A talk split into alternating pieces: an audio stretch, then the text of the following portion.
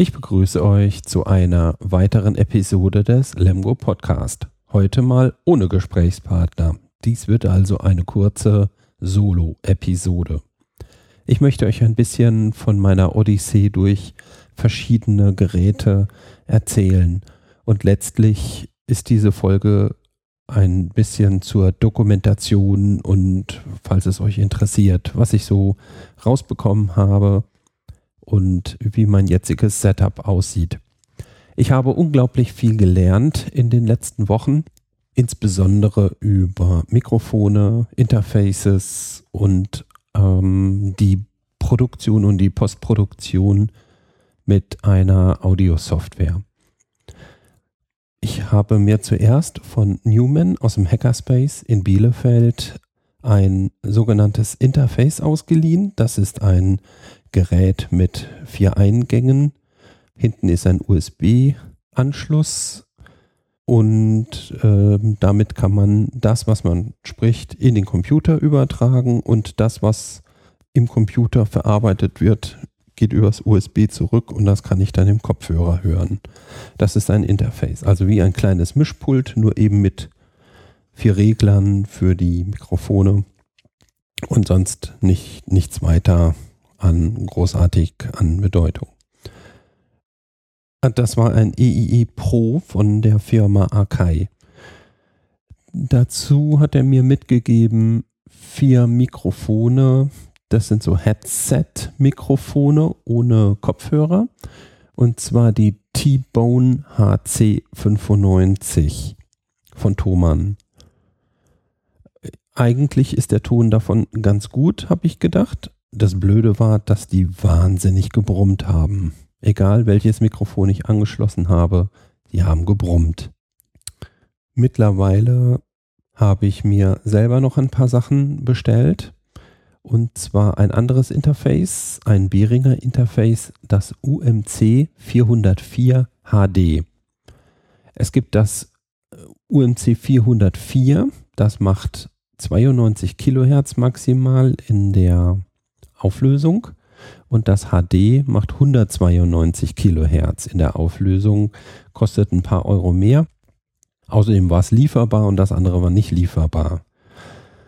Ähm, wichtig war mir auch bei dem Interface, dass es 24 Bit äh, hat, mit dem es arbeitet. Das machte dieses Akai äh, ebenso.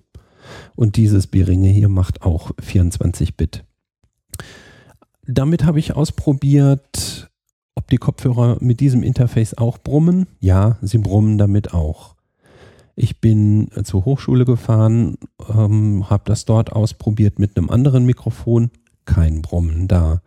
Wir haben den Speiseadapter ausgetauscht. Kein Brummen da.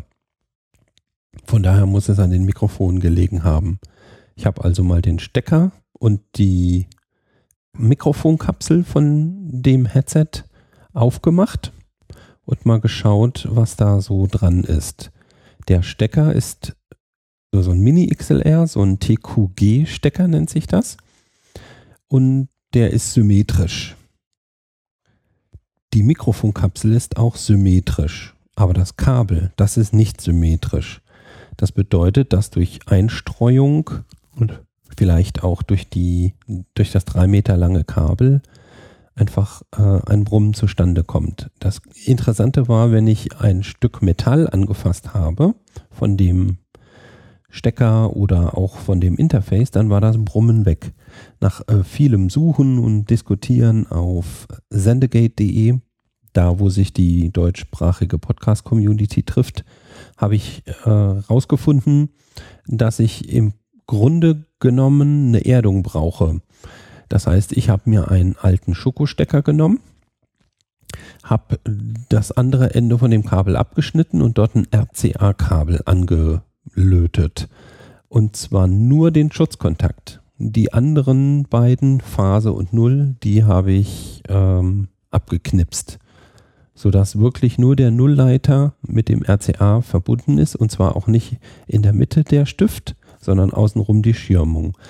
Das heißt, das ganze Gehäuse von dem Interface ist jetzt mit dem Schutzkontakt in der Steckdosenleiste verbunden und damit ist das Brummen weg. Juhu, super. Das hat mich sehr gefreut. Ich hatte zwischendurch auch andere Mikrofone bestellt und zwar ein Head-Mic, auch von T-Bone Thomann, nebst Speiseadapter. Das Ganze war dann äh, deutlich teurer als das HC95. Es brummte nicht, aber vom Klang her war es mir doch ein bisschen dünn. Irgendwie dachte ich, hm, das klingt ein bisschen wie, wie unter Wasser oder so. Ich habe äh, den Equalizer aufgedreht in den Bässen, aber das hat nicht so viel geholfen. Also das war nicht so schön. Aber da ich das mit dem Brummen wegbekommen habe, war ich sehr froh drum. Dann habe ich das Headmic zurückgeschickt und mir zwei HC95 auch gekauft. Das heißt, ich habe jetzt eigenes Equipment und ihr solltet es an meiner Stimme auch schon hören, dass es deutlich besser geworden ist als vom letzten Mal. Es gibt ja auch diese vielbeschworenen äh, Biodynamic Headsets mit Kopfhörern und Mikrofon. Die kosten so 250 Euro das Stück. Das war mir jetzt zu teuer, ehrlich gesagt, für den ersten Podcast, den ich mache. Zum Ausprobieren. Ja, das ähm, wollte ich etwas anderes finden und habe mich jetzt für die Kombination, wie gesagt, mit diesem HC95 als Nackenmikrofon entschieden und einen Sennheiser HD 201. Die kosten zwischen 20 und 30 Euro und sind bestimmt für die Leute unter euch, die ganz besonderes Gehör haben und toll Nuancen erkennen können, sicherlich nicht das Richtige, aber für mich zum Abhören und zum Mischen sind die wunderbar. Ich habe da überhaupt gar kein Problem mit. Das hat auch eine Mini-Klinke und einen Adapter auf eine große Klinke, damit ich das direkt in mein Interface reinstecken kann. Und andererseits, wenn ich nur am Schneiden bin, kann ich die Mini-Klinke auch in mein MacBook reinstecken und dann damit äh, arbeiten. Ich nehme auch auf, auch diese Sendung hier, und zwar mit der Software Reaper. Ich habe mich eigentlich nicht sehr erwärmen können für Reaper, da es ein Programm ist, was eigentlich von Windows kommt und nicht schön aussieht. Aber ich habe mich eines Besseren belehren lassen. Es gibt ein Projekt, das nennt sich Ultraschall. Und mit Ultraschall ist es möglich, Reaper komplett umzubauen. Und zwar so, dass es für Podcaster wunderbar geeignet ist dann kriegt man nur das zu sehen, was man wirklich, wirklich braucht. Und alles andere wird ausgeblendet. Das ist schon sehr klasse. Mit Reaper ist es auch möglich, externe Hardware, na, ich weiß nicht, ob einzusparen, aber auf jeden Fall kann äh, Reaper auch externe Hardware nachbilden. Zum Beispiel ein Kompressor oder ein Equalizer.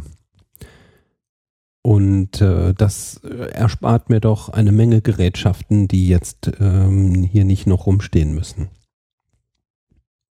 Reaper hat eine Menge Funktionen. Ich äh, kenne äh, sehr vieles noch überhaupt gar nicht. Aber das, was ich gesehen habe, das finde ich schon richtig klasse. Ich habe auch die alten Episoden aus dem Lemgo Podcast äh, mit Reaper remastered und äh, soweit ich konnte und eben ein bisschen hörbarer gemacht. Der Hall ist immer noch drin. Das liegt daran, dass ich hier bei mir im Büro aufgenommen habe und das sind große Fensterflächen und eine, eine hohe Decke. Und da kommt jetzt eine Bitte. Wenn ihr mal Verpackungsmaterial habt und da so eine Noppenschaummatte drin liegt, ich kenne die ähm, in gelber Farbe, gibt es bestimmt, aber auch in anderen Farben. Schwarz oder so, ist mir egal. Bevor er die wegschmeißt, denkt an mich und äh, schreibt mir, zumindest wenn ihr hier in der Gegend von Lemgo seid und Lippe seid, denn ähm, ich hätte die ganz gerne so als Schallschutz. Das kann man so vor sich aufbauen irgendwie und dann, dann halt das Ganze nicht so. Das würde ich gerne mal ausprobieren. Also ähm, diesen Hall, den habe ich noch nicht so rausgekriegt, aber ich habe das ähm, insgesamt ähm, so ein bisschen besser hingekriegt, dass es ein bisschen besser klingt. Gut, Was gibt es noch zu sagen? Vielen Dank an das Podlove-Projekt und auch vielen Dank an den ähm, Michael Stöckmann, heißt der, glaube ich, der Ultraschall aufgebaut hat. Und ich verlinke das auch alles in den Show Notes. Und vielen Dank an euch natürlich, äh, dass ihr diesen Podcast hört. Und äh, bewertet mich bitte auf iTunes. Und äh, wenn ihr wollt, könnt ihr gerne Kommentare auf der Webseite im Blog hinterlassen. Vielen Dank und tschüss, bis zum nächsten Mal.